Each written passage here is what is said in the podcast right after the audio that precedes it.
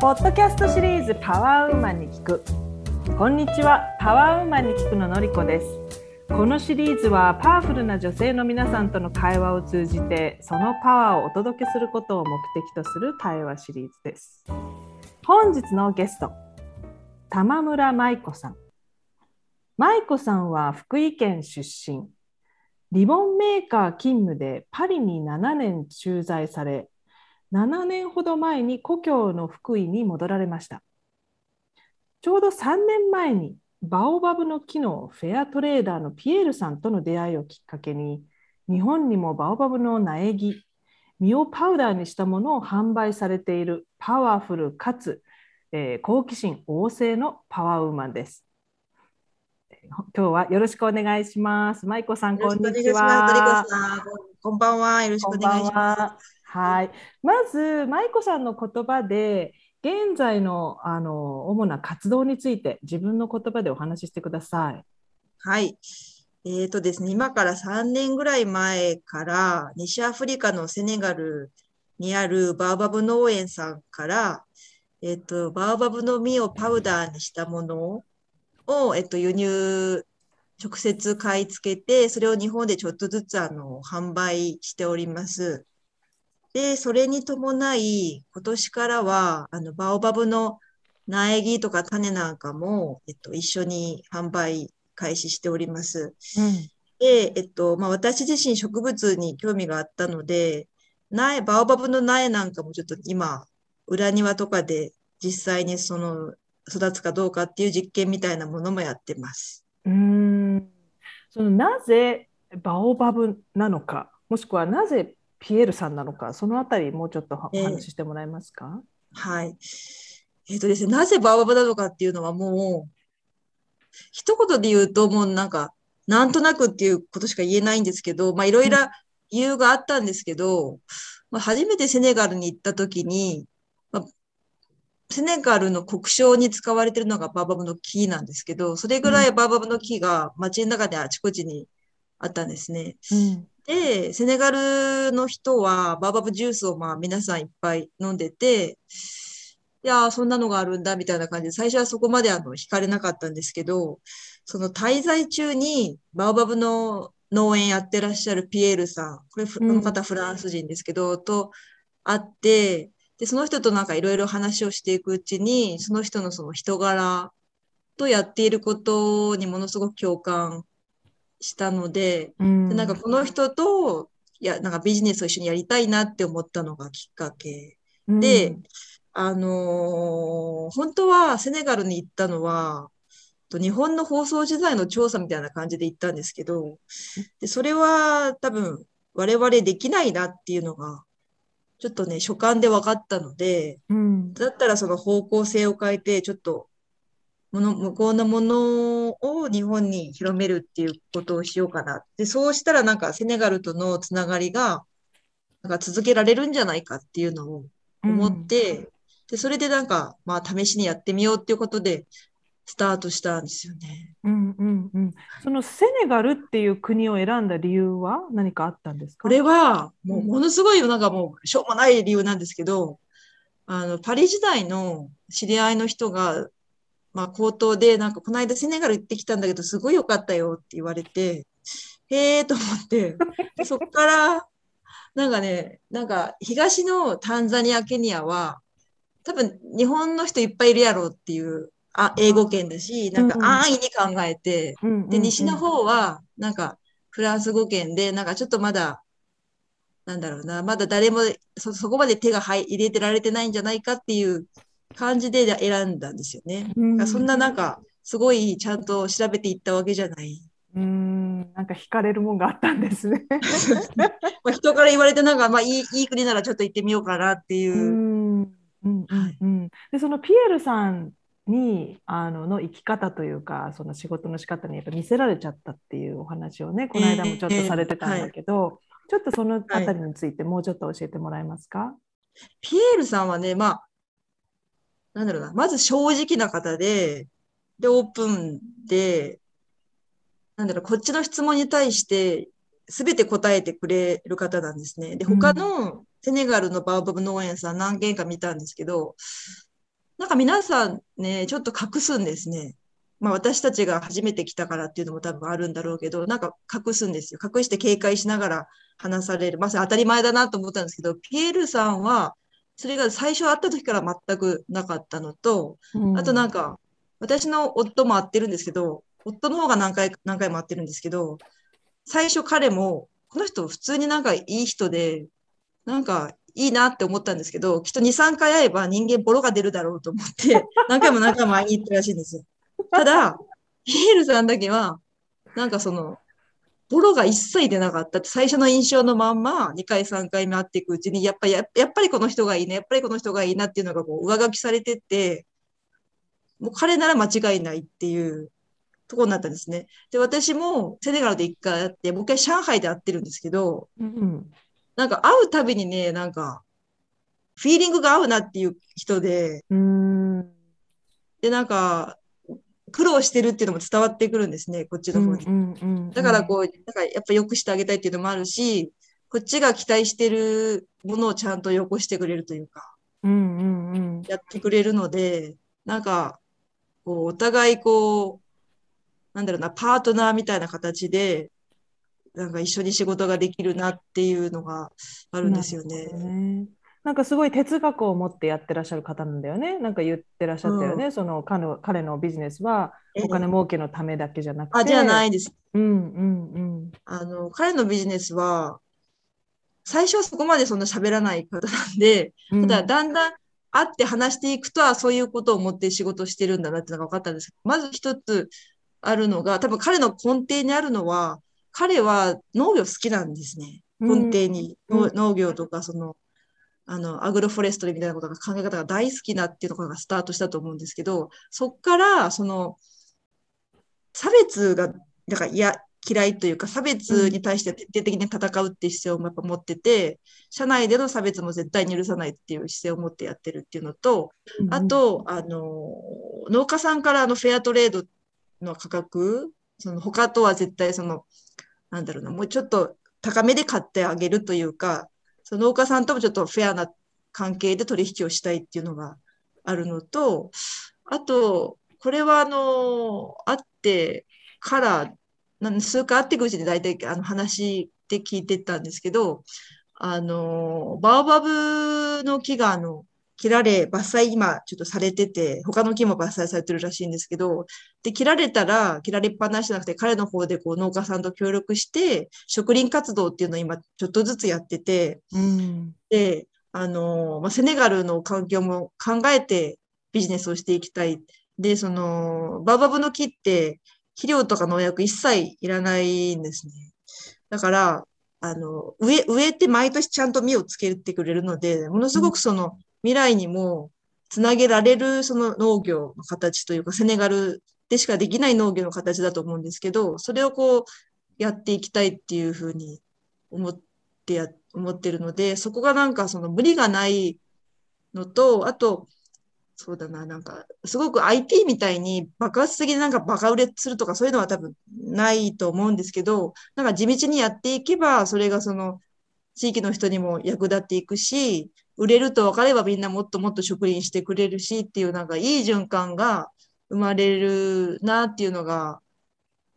思ったので、なんかこの人がやってることはやっぱり応援し、遠いとこからだけど、まあすごい魅力なんですけど、なんか応援したいなっていう気持ちが強くなってきて、やってますね。うんそのバオバブの木を日本に、まあ、実でもいいし、その苗木の方、こう日本に広めるので、一番こうチャレンジングなこと、一番大変なことってどんなことですか？えっとですね、まず、ほとんどみんな、まあ、てかまあ、99%でさ知りませんよね。バオバブ。1%では知ってるってのが分かったんですけど、99%ではみんな知らなくて、あと日本の人は、アフリカっていうとマイナスなイメージを持つ人がすごく多い。これはやっぱり、で、ましてや食べ物はやっぱり嫌っていう方やっぱり多い。で、プラスなんか、そう熱帯のもの、熱帯地方なので、アフリカのセネガルって、うん、熱帯のものは日本人が入れると体冷やすじゃないかしらっていうふうにやっぱ思ってらっしゃる方もやっぱ一定数いらっしゃるし、それ間違いじゃないんですけど、ただ、うん正しいとも言えないと思うんですけど、うんあるし、っていうのでで結構も、、でもタイ、タイ料理とか大好きじゃないですか、日本人。タイはね、多分皆さん旅行行きまくっていろいろ知ってるんですよ。知ってるからだね。だからやっぱ知ってるからだね。そうん。で、アフリカは、うん、多分ケニアとかならいるかもしれない、行ってる人、なんかこのサファリツアーとか。うん。遠いし、なんかセネガルはもう、行ったことある人の方がね、少ないし、行ったことあっても、青年海外協力隊の人ぐらいしか私今まで会ったことないです。そうなんだ。そうなんだ。普通に旅行に行った人は一人も知らない。珍しい。私行きましたよって話したよね。でしょ？そうそうそう。のりこさんみたいな方は、のりこさんしかも上海在住だからちょっと違うんですよ。そうなんですか。違うんですよ。普通の日本の、日本にいらっしゃる方じゃないであ、すよ。そっかそっか。うんだから、そこはね、やっぱ苦労しますよ。今でもやっぱ、そこの誤解を、誤解っていうか、そのマイナスイメージをこうちょっとずつ取っていって、で、セネガルって実はすごい治安がいいよとか、ここれフランス語圏の国なんだよとか、そうそうそう。ちょっとずつ言っていくとこうなんか、ああ、そうなんだっていうので、うん。受けていくんですけど、まあそこは、最初はね、やっぱりうん。で壁はあどんなりますよ。どんな風に広げてらっしゃるの？どっちの方があのおえっとね広げてらっしゃる？身の方なの？それとも苗木の方なのか？えっとね、苗は今年から試験的に通販のみで販売して、うん。苗の方は、あの、ちょっとコロナがあって、皆さんなんか家で観葉植物を育てるブームが来てて、で、それでこう、なんていうか、そんな努力しなくても売れ売れてるんですよ、苗の方。うん。まあ、うん努力しなくてもっていうか、まあ、在庫はまあはけたので、うん。ななんか、あ、これ来年も多分いけるなっていうのがうん。分かったんですけど、で、パウダーの方は最初はね、ほとんど売れなかったですね。で、うん。売れるために、そのビーガンフェスとか日本でやってるんですけど、そこに出店して、したり、うん。あと、なんか地道にその自分のホームページのサイトを、そのブログ記事いろいろ、なんかちょっとずつちょっとずつ書いていったりとか、っていうのを続けていた結果、うん。なんか、セネガルの N、NGO、NPO か NGO か、うん。なんか社団、セネガルを応援しようみたいな団体さんがいらして、日本で。うんで、その方が2年ぐらい前になんかじょうちのホームページを見つけてくれて、その会社さんが。で、その会社が販売代理店みたいな形をしたいっていうふうにおっしゃってくれて、うんで、その、まあ、関西にベースがある会社なんで、じゃあその関西城とそっちの会社さんに売ってもらおうっていうので、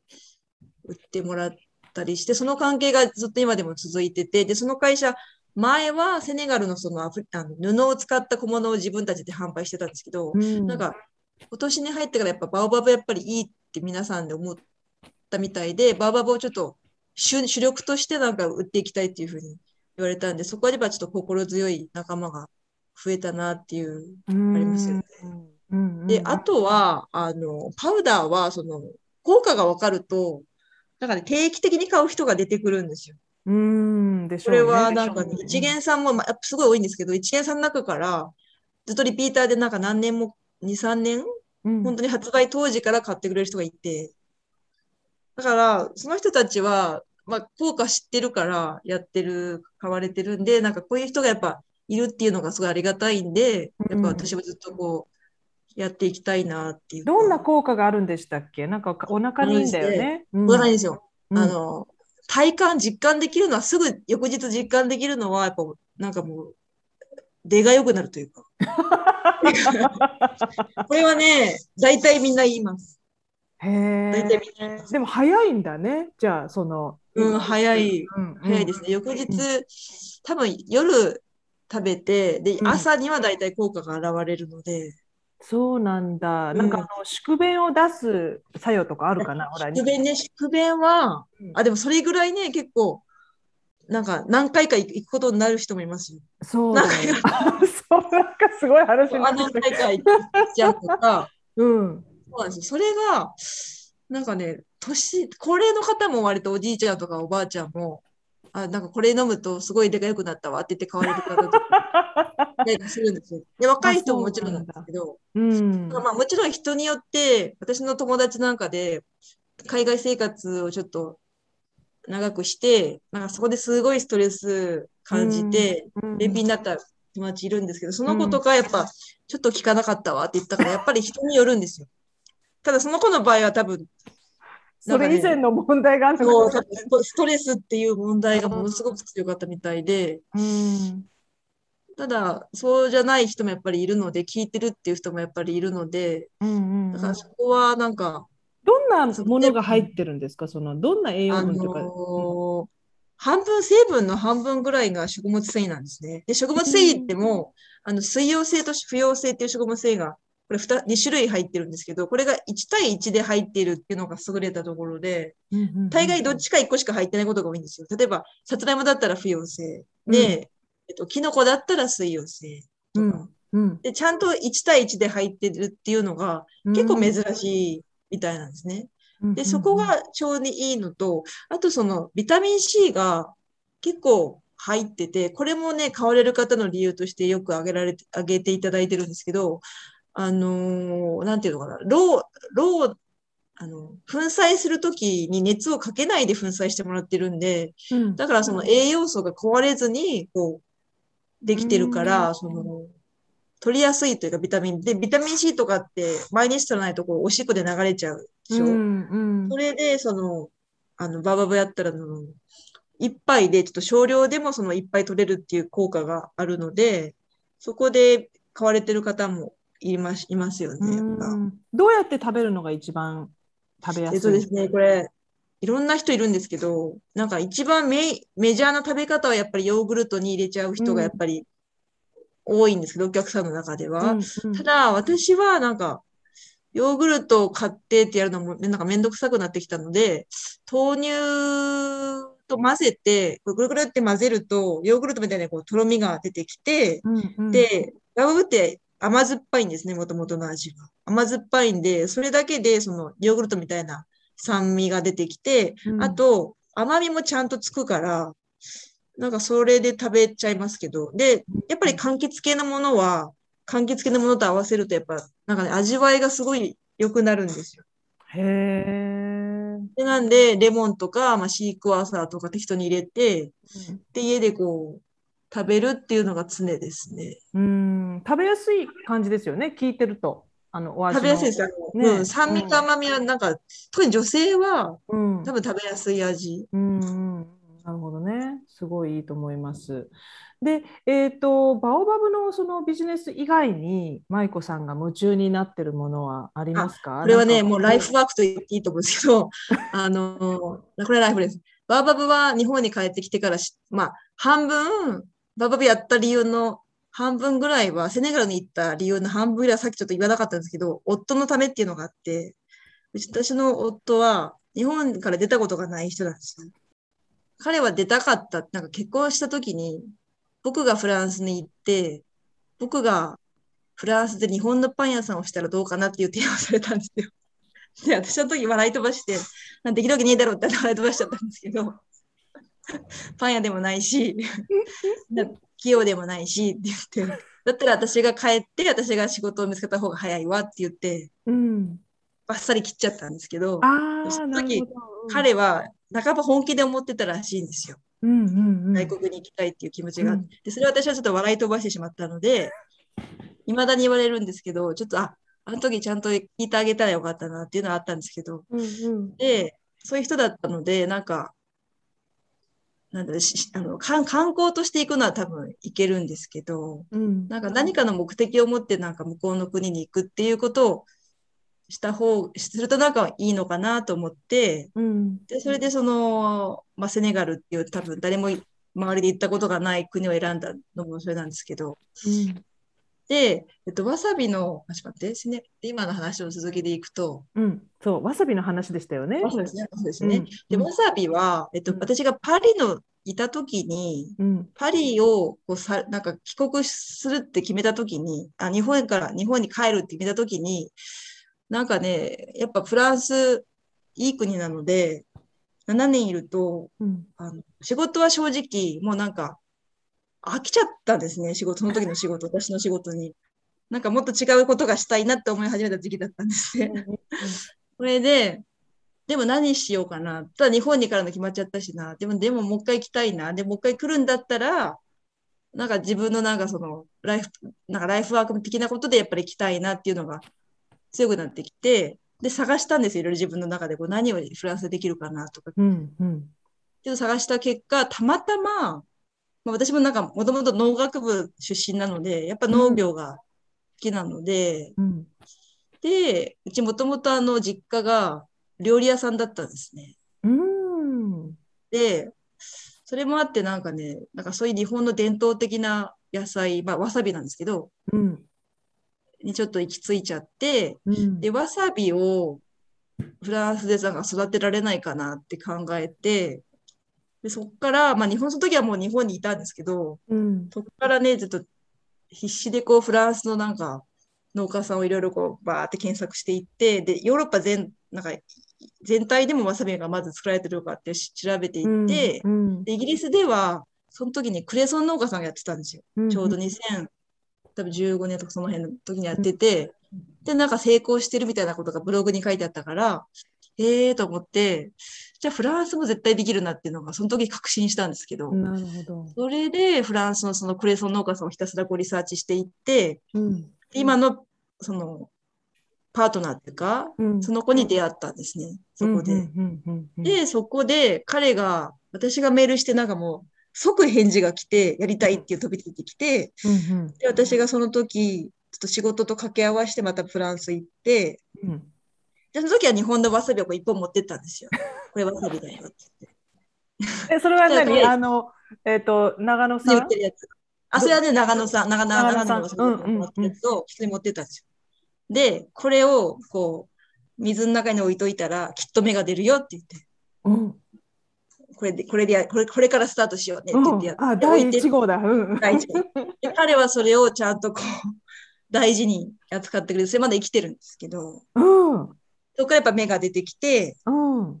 あ、で、やっぱみ、あ、やっぱここの環境だとわさび死なないっていうのがまた分かって、で、そこから、もうちょっとずつ増やしていったんですね、その、はわさびの畑というか。うんで、もちろんその、そのパートナーの子も日本に呼んで、日本のその、その時私が必死でこう、かき集めたわさび農家のその、つてをたどりながら、いろんなわさびの栽培を一緒に見学して、で、彼はそこでかなり吸収して、フランスに帰ってもらって、で、フランスに帰ってからも、その質問があると私がこう、わさび農家さんに聞いたりとかして、で、日本のわさび農家さんもすごい、まあ、興味がある人やっぱりいるので、そのおじいちゃんと一緒に、うんそのフランス行って、わさびの畑一緒に見てもらったりとかうんうんうんで、で、ちょっと今で待ってちょっとは、待って、ちょっと待って、舞子さん。なんでわさびなの？あのね、わさびってね、なんだろうな、なんかね、奇妙なんですよね。あの、なんかね、なんで、あれ、わさび、これやばいなと思ったのは、わさび畑見ると多分ね、普通の人ね、変だなと思うと思う。私は特に変だなと思ったんですよ。あの生態、生態系がね。ああ。生態系がまず変ですね。え、え、ど、どう、どう見えるの？わさびの畑って。ねわさびって、ほぼ水耕栽培なんです。うんうんうん。ただ、一応、土ちょっと使ってるんですけど、ほぼほぼ栄養は水から来てると思う、うん水から来てるものなんですけど、うんうんで、2、3年以上かかるんですよ。うんうんうんうん。その1本のわさびになるまでに。で、2、3年かかるもんだから、あの、日本でやってるわさび農家さんの数自体がまず少ない。うんレアな、レレレアプランツっていうか、レアなんですよ。あのうん野菜は。うんうんで、そこがなんかね、あなんか、誰、なんかみんなやってないんだなっていうのがまず分かったときに、あ、こういうのいいなっていうのが、できない、難しいんだろうって思ったんですよ。作ることで、実際難しいんですよ。確かに。いや難し難しいんだけど、うんなんかいろんなわさび農家さん見ていくうちに、うんなんか多分こうしたらできるんだっていう法則が、うんなんか、なんかそのことをフランスのこと、そのパートナーと話したときに、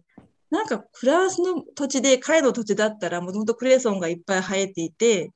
日本のわさびの畑のやつを持ってけんじゃないかなっていうのが、うんうん。なんか見えてきて、で、うん彼は彼で、わさびしたい、すごいしたかったので、ああ、そっか。すごいしたい、すごいしたかったんですよね。うんそうなんですよ。彼、彼もなんか運命的にわさびのことはちっちゃい頃から知ってたんで、なんかこれはもう運命だなと思って、怪しすぎる。うん本当だよね。でも不思議だよね。わさびって私たちの生活の中にもう欠かせないぐらいそこらにあるじゃないですか。あ、ある種そのわさびのチューブ？うん。あ、チューブね。うん。だけどそのわさび本物のわさびって見るとそんなレアなわけだよね。いや、すごいレアですね。福井でも、そんなしょっちゅう手に入るもんじゃないです。うん。でもすごい高級なお寿司屋さん行くとあのこうわさびをねあのなんつうのおろしてくれますけど。そうそうそうそう。はい。うん。そうなんだ。でなんかね、やっぱりそのレレアなところが、うん。なんかいいなっていうのとね、あとやっぱ、なんかトマトとかナスみな、まあ、ナスとかもね、ちゃんと愛情育てて育ってるんですけど、私もそれは自分でやってるんで分かったんですけど、なんか、なんかね、やっぱ難しいなっていうのが、難しい植物だなっていうのがいいかなっていうのと、あとそのフランス人の子も、その、最初多分5年ぐらいは、ひたすら投資だっておお互い分かったんですよ。うん。みたいな。わさび農家さん見学した後に、これはうん。2、3年とは絶対できないっていうのが分かったから最初5年は絶対投資しかないよっていうのはお互い合意した上でスタートしたんで、相手が、また今回のわさびもその相手のパートナーがものすごいいい子なので、いい人、うんいい子っていうか、能力が高いので、うん。それで私がなんか、私が引っ張ってきたけど、今は彼に引っ張られてますね。うんすごくこう、人を見る目があるというか、そのパートナーに恵まれてますよね。お話聞いてるいとやね。ー、そのフランスのパートナーは多分、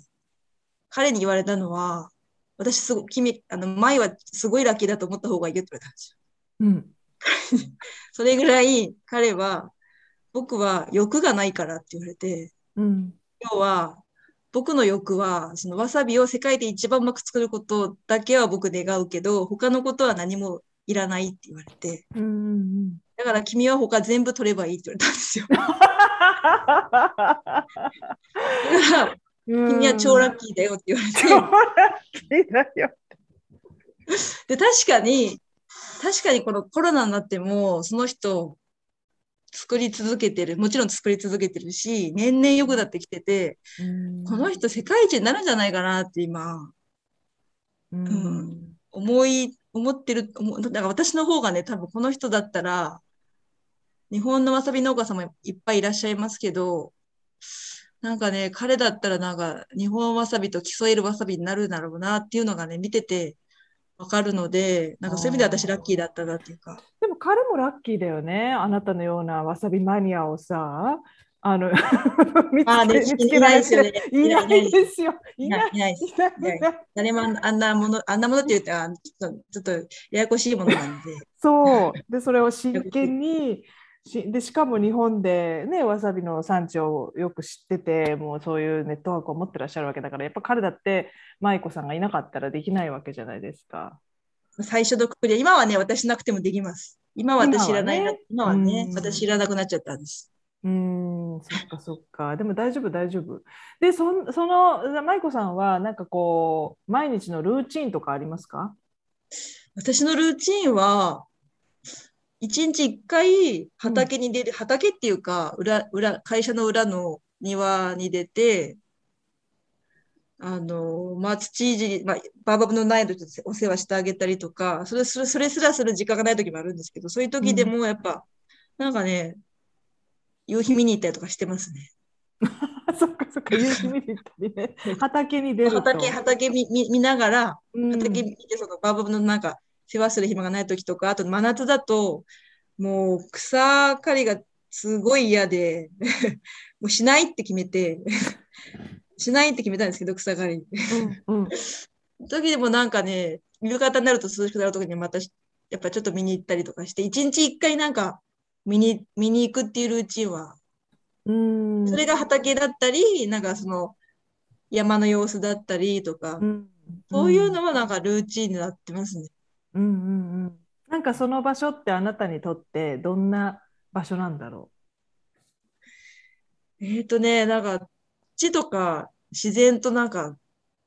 触れ合うっていうか、その、との境目があんまりないところ、ううんうん。近いところというか、うんうんうん。うんそこはルーチンですかね。うんうんうんそんな舞子さんにこうターニングポイントだったなと思っ思った時期ってありあますか？ーターニングポイントはやっぱ日本に帰国した時がやっぱりターニングポイントですね。あれはうん。ターニングポイントでしたね。どうして？いや、結婚っていうのもあったし、しかも今考えたら結婚はなんか、結婚したのも特にそんな、この人じゃなきゃ嫌だっていう理由はあんまりなかったんですけど、なんかタイミングで、よく女性、女友達の間でやっぱタイミングだよねっていうのがすごくあって、うん30歳か、30歳、32ぐらいで多分、パリ離れてるんです。32ぐらいな。時に、なんだろうな、やっぱ、なんかね、大学を卒業してからフランス来て、なんかフランスってある意味社会主義の国だなって思ったんですけど、うんうんなんかそこまで資本主義じゃないんですよね、うん。ヨーロッパって。うんうんそうで、ね日本ってすごい資本主義の国ってイメージがあって、うん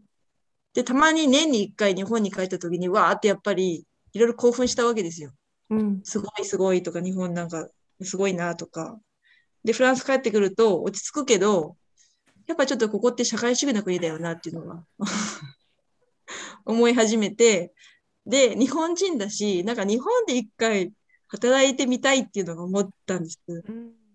そこがやっぱターニングポイントで、うんうんじゃないかなと思いますね。あ、じゃあ学校出てすぐもうん、うフランスです。で、ああ、仕事をしてたんだ。じゃあ最初の仕事フランスで始めちゃったんだ。そうなんですよだから余計なんか、なんか私このまま行くと、フランスではなんか、フランスのこの会社ではずっと生きれるかもしれないけど、日本の普通の企業に入った瞬間、私なんかできないんじゃないかとか思って、は、は、なんか半分資本主義と半分社会主義の国にずっといるとそう思っちゃったんですよ。で、ここのタイミングを逃すと多分ずっとい今のもうちょうどなんかもう自分の中でやりきった感が出ちゃったので、なんでいやいや、これ、やりきったなと思ったんですよ。これ以上なんか何を、何を伸ばしていけばいいか分かんなかったし、なんかもう一回変えた方がいいっていうのが思って、そこがターニングポイント。で、職種も全然違うのを選んだし、やっぱり、ううん、んうんそのあの時がターニングポイントだったと思います。で、えーそんな舞子さん、そんな暇はないかもしれないんですが、へへこんでしまうこととかありますか？ああ、えっとね、やっぱカルチャーショックに、例えばさっき冒頭でおっしゃってた、なんかあの、ね、質問しちゃうといけない雰囲気が、理由を聞いちゃい言いちゃいけないんだっていうのが分かると、なんかカルチャーショックを受けて、それを遠回しにこう言ってこられると、ああうん、こんな遠回しに言われるんだっていうのが、そこはちょっとね、へこむっていうかびっくりしましたよね。うーん。その質問質問をする自分あのすごく好奇心があってあ思ったことをすぐこう質問される方だと思うんですよね、ええ。舞子さんってね。えそれそれがどうしてそのカカルチャーに合わな合わないんだと思います？いや、なんでですかね。みんななんか、え？質問？しない方がやっぱりいいって思ってる人が多いから。あーしちゃいけないムードが多分空気の中にあるんですよ。うん私は見えてなかったものがあるんです。うんうんでで質問するだけだったらいいけど、さらにその理由を求めてくられると、なんか理由、理由特にない場合も多分 ないそうねそうね上司に言われてるだけだから私理由は知りませんとか、そういうのもやっぱある。こういうふうになっちゃってるからみたいなね。うんうんそれも言いたくないのも分かったんですけど、うんでもそわか私は分かんなかったから、普通に、うんえなんでなんでって。で、理由がなんかないない場合は、それってことは理由がないっていうことは私のこの提案の方がいいっていうことなんじゃないですかね、まで言っちゃったんです理由がないっていうのはちょっと何でしょうかねっていう。なるほどね。どこまでも改善したいあなたがいるんだね。うん、なんかそうした方がお互い楽になりませんかっていう感じの提案だったので、うん。すごい些細なことなんですよ。でも些細なことだけど、向こうがものすごくやっぱ抵抗し、なんか、いいうんなんかね、私もなんかやっぱり言っちゃったのもいけなかったんですけど、うん。うん。だからそこはやっぱ平行線なんだなっていうのが分かって、あれからはなんかあんまりもう質問はしないでおこうとか、そういうなんか、例えば公的機関だ、公的機関は得意とか言うんですけど、学校とかああいうなんかこう、パブリックなとこでは、そんなことはしちゃいけないっていうのがあるんだってあー確かに。そうなんですよ。だからもうそういうことをしなくなると思考停止になるけど、それが、なんかある意味こう環境に慣れていくってことなんだなっていうか。うん、でも確かにその質問とかその素朴な質問だったりあとはこういうやり方もあるよとかこうしたら楽だよっていうのはあのなんていうかいいのかな、まあ、やっぱり何かをよくしていくには絶対必要だよね。そうそうなんですよ。そうなんですよね。うんうん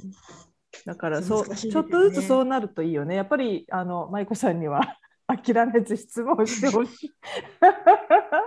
と思いました。はい、でじゃあそうそうやってへこんじゃったり、まあ、ちょっと失敗しちゃったなって思った時に、どうやって回復される？なんかあります、そう回復法みたいな、うん。とりあえず私の場合は周りに言ってそういうことがあったんだけどって、うん、ことがありましたよって周りに一応言って、うんうんうん、でそれって何？ややっちゃいけないことなのかしらとか、うんうんうん、どう思う？とかそういうのをいろんな人に聞いて、うん、でこう言われてああそっかって納得してこう回復するというか、うん、でじゃあじゃあもう次回なんかそういうことがあったらなんかねどうしていくかを消化するというか、なんか自分の中でためないので、周りに言っちゃうんですよ。循環させるのね。循環、そうそうそうそう。うんうんうん。あ、いいんじゃないですか。すごいいい解消法だと思う。いやだって、やっぱそこでやっぱ疑問に思ったことやっぱり自分でなんか周りに言ってこう適当なアドバイスをくれる人でうちの夫とかはずっとその辺なんかわわかなんか両方し分かるタイプなんで、両方の立場からこう教えてもらった、ああなるほどなっていう。か。うん。で、えー、とっても優しいじゃあ旦那さんがいるんですね。そこにね 理解のある。そうですね。でそろそろあの、えー、宇宙との交信の時間がやってきたんですが菅子さんに、はい、神父聖子さんにどんな質問をしていただきましょう？はい。えっ、ー、とですね、うん、えっ、ー、と今後私の人生において私のその愛してるその家族であったりとかっていう方が私より先になんか亡くなっちゃうとかいなくなっちゃうっていうことが起こってほしくないですよね。で、起こ起こらないようにするためには自分の行動をどのようにそのしたらいいかというか、注意すべきことはあるか。うん、うん、はい。はい。っていうところです。はい。こんにちは、舞子さん。はい。もう、どんな女性、あの、大体もう目星つくんだけど、もう、もう期待通りっていうか、もう嬉しくてたまらないっていう感じなんです私の中で。で、愛子さんね、あの基本的に芸術的才能がすごく高くて、感受性がちょっと半端ないわけなんですよ。もうちょっとあっただけでも、もうすごく受け取る。あ、でもね、それね、小学校の時に言われました。なんかね、小学校の時の担任の先生、小1か2の担任の先生が、なんか通信簿ってその当時あったんですよ。で、通信簿に、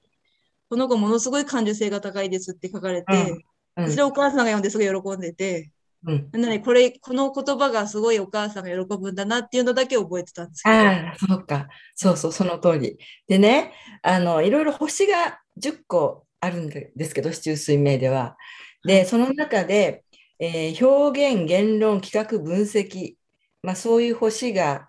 にが強い星があるんですけど、それがもうめちゃくちゃ多いわけなんですよね。このバランスはあんまり私も合わないぐらい、その星が強いんですよ。強いっていうか得意な分野なわけなんですよ。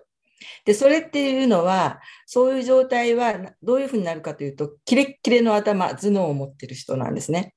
回転がすごく速いと、もう弁が立つ。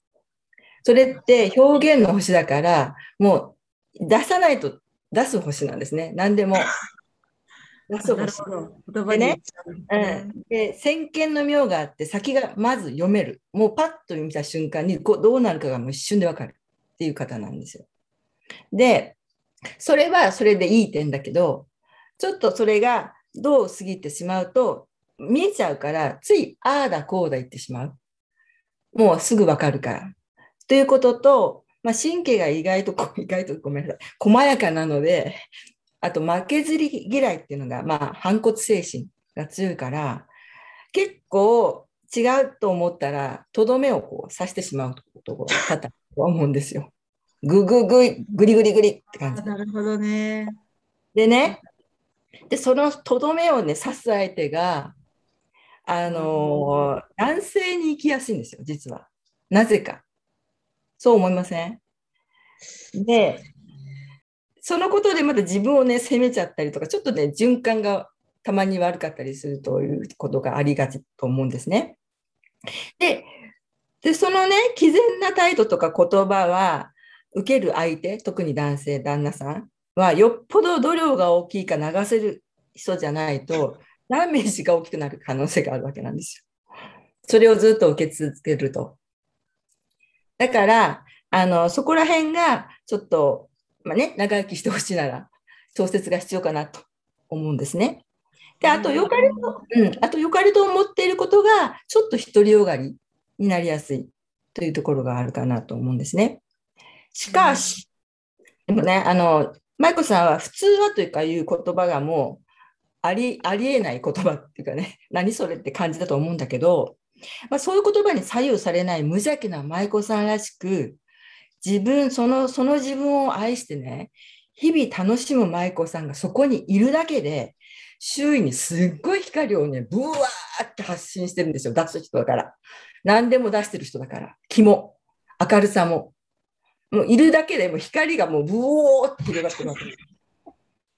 だから、そういう点では、そのね、刺してるけど、そういう光で明るさでカバーしてるわけなんですよ。この無邪気さとかね、そういうね。で、あと、あの、何の先入観もなく、ジャッジも条件付けもなく、そのままの相手の姿を見ているから、大体が。この人こうだよねっていう目で見てないわけなんで、そのままの姿を見ている。なかなかそれってできないんですよ。それができるんですよ。で、それができるけれども、まあ、あのー、ちょっとね、ただ表現がちょっと鋭くなるっていうことで、うん、それがね、あのー、ちょっと活かせてないところがあるかもしれないから、まあ、自分と相手って鏡なので、自分がまあ言ってほしいと思うことをちょっと気にして言ってあげる。ちょっと語尾を上げて優しくしてあげる。っていうだけでも、全然同じ言葉でも変わってくるので、受け取る相手は。そういうことをしてあげれば、すごくみんなハッピーになると思うんですよ。で、あとは、まあ、私がお勧めするのは祈ることなんですけれども、ただし祈りっていうのはお願いじゃないんですね。お願いっていうのは、あの、神様と自分のあのシナリオを決めてきてるのに対してのイチャモンになるので。お願いじゃないんですよ。こうなってないじゃないですか、神様ってイチャモンになるので、まあ、感謝を述べて、皆さん、みんなの幸せを祈ってあげれば、もう意識って全部飛んでいくので、伝わるので、意識怖いんですよ。何を思うか、何を言うかって。そのままが、あの、表に現れてる世間、世界なので。うん。そこを意識されたら全然変わります。なるほどね。でもね、それは夫に言われますわ。言われます。言われてますね。当たってますね。そうなんだ。やってますね。いや、その最後のとどめを刺すっていうのはね。言ってますね。結構ね、激しいとどめなのよ、多分。そう、私は激しく、なんかね、意識してない。自分は分かんない。うん。結構飲んで、あ、ふわりしてますよ。うん。だから、もともとがね。うん。だからまあ、ふわんと、ふわんと跳ねかしてるのかもしれないけど。いかがでしたでしょうか、舞子さん。いや今の言葉、夫が聞いたらものすごい喜びますね。言ってほしいことを多分言、言菅子さん言ってるから。うん、彼が多分一番受けてますね。いろんな意味で受けてますね。そのね、仕事面でもやっぱ受けてるし、家庭面でも受けてるし、うん。うん、そう仕事が一緒だとどうしてもやっぱり思うところもあるし、うん、っていうので言言っちゃってることありますからね。でも彼はあのあなたの本来の意図を分かってるから受け入れてくれるんじゃない？その言葉があのとどめを例えば指してたり言葉が強くても。その本来の意図を理解してくれていれば受け入れられるから、ごめんなさい。基本的に良かれと思って言ってる言葉だから。そうそうそうまあ改善したいとか、そうそうそう。これをもっとしたら、これをよく、これしたらもっと良くなるっていうな内容が含まれてるから、受け入れてくれてると。ねただそれもさっきおっしゃった言い方っていうのは、同じ言葉でも言い方なんだよっていうのは、そうそうそうそう。大事ですよね。本当そんなもんなんですよ、人との関係って。たただ、何とかしてくださいっていうのと、何とかしていただけますか？っていうのと、全然受け取り方が違うから、相手の。ああ、やってあげようと思うのと、ええって思う。もう、もう、それだけで変わるから。うんうん。そんなもんなんですよ。ですよね。私がね、あの会社のマネージャーとかリーダーシップ研修で時々言うんですけど、あのなぜ？っていう言い方を禁止、うんうんどうしてどうしてできないの？どうしてこうなの？っていうのは責め口調になるんですよ。相手に対して。うん、本当は理由が聞きたいだけなんだけどどうしてっていう言い方をどうしてもしてしまうとその人が責められてるように聞こえることがよくあるんですよ。言葉って不思議なんですよね。だからあの上に立つ人は人にそれを聞きたいときはどうして使わない？っていうふうに私時々言うんですよ。理由は何だったの？そう例えばね、うん、理由は何だった？どうしたらできるとか。何が違ったのとか、うん、どうしてって聞かないわけだから、うん、なんでって言わないってこと。うん。うん、禁句ってことですよね。禁句なんですよ、意外と。うん、なんでって、だってほら、おあの怒った時に言ったりするじゃないですか。え、なんでって。うん、え言葉はね、そう、言葉って怖いんだよね。言葉ってね、そうなんですよ。でも、まあでも、舞子さんのその良さを多分やっぱり彼は知ってるし、いや、舞子さんのそのパワーっていうのはやっぱりね、私たちこうやって話してても、すっごい、すっごいポジティブなパワーが 来るので、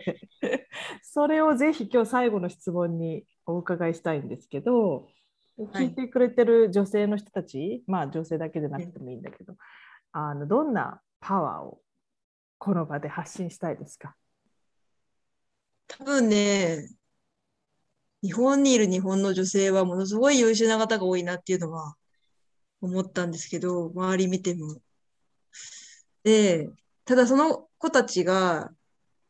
幸せ、全員幸せだといいけど、幸せじゃなさそうにしてる子もやっぱりいるんですよね。うんなんで、この子すごいいい子で、すごい優秀で、うん。すごいなのにな、なんで、なんか辛いそうなのかなとかっていう子が結構いるんですね、周りで。うん。で、なんでなのかなと思ったら、やっぱ、なんだろうな、考えすぎちゃうんだろうなって気を使いすぎ、周りにものすごく気を使っちゃってて、それがなんか疲れちゃってるんだろうなっていうことがやっぱり最近分かってきたので、うんだからなんか、なんだろうな、なんか、なんでしょうね。日本の風土が生んでる気の使い方、いい面もあるんでしょうけど、なんかあんまり考えずにとりあえずやる方が、多分もっと楽になるんじゃないかなっていう気はしますね。うんで、私はあんまりこう考えずにやってきて、で、それでまあいろいろ失敗もしてますし、もっと本当はもっといろいろやってたんですよ。残ったのが。そうなんだ。いろいろやりましたいろいろこう、いろいろこう、とりあえずやってみて、あ、あ、こっちの道やめようとか、いろいろああります。ありました残ったのがバオバブとバサリで、なんかやっぱ自分の好きなフィールドが残ってきたので、うんやっぱそこはとりあえずなんか、なんかフィールドとりあえず関係なくや一回やってみて、とりあえずちょっとずつややって、で、入り口が見えてきたときに、あ、この道やっぱ私に合合ってなかったとか、なんか分かった時にもうバンってやめるんですよ。私はうんうんうんそれで、でもり、なんか、できなかったってなんかもう分かっただけでも満足しちゃうので、うんうんこの道向いてなかったわとか、それが分かっただけでなんか、次の道にパッて切り替えられてきたので、うんそこなん、そこが、その、そんな悩まずに生きてられるのも、そこなのかなっていうふうに思います。うん本当だね。だから怖がらずに何でもややってみてしまう。とりあえずやってみるというか、うんはい。うんでなんか人が大体い、いろんな人は大体初めなんか難しいとかいろいろんなこと、いろんな、なんか阻害することいっぱい言う人がいるんですけど、うんそこは一旦なんかもう無視して、やるっていう方が、そうだね。なんかいい気がします。はい。そうだね。本当だね。無視するあのコツを皆さんに掴んでもらえるといいよね。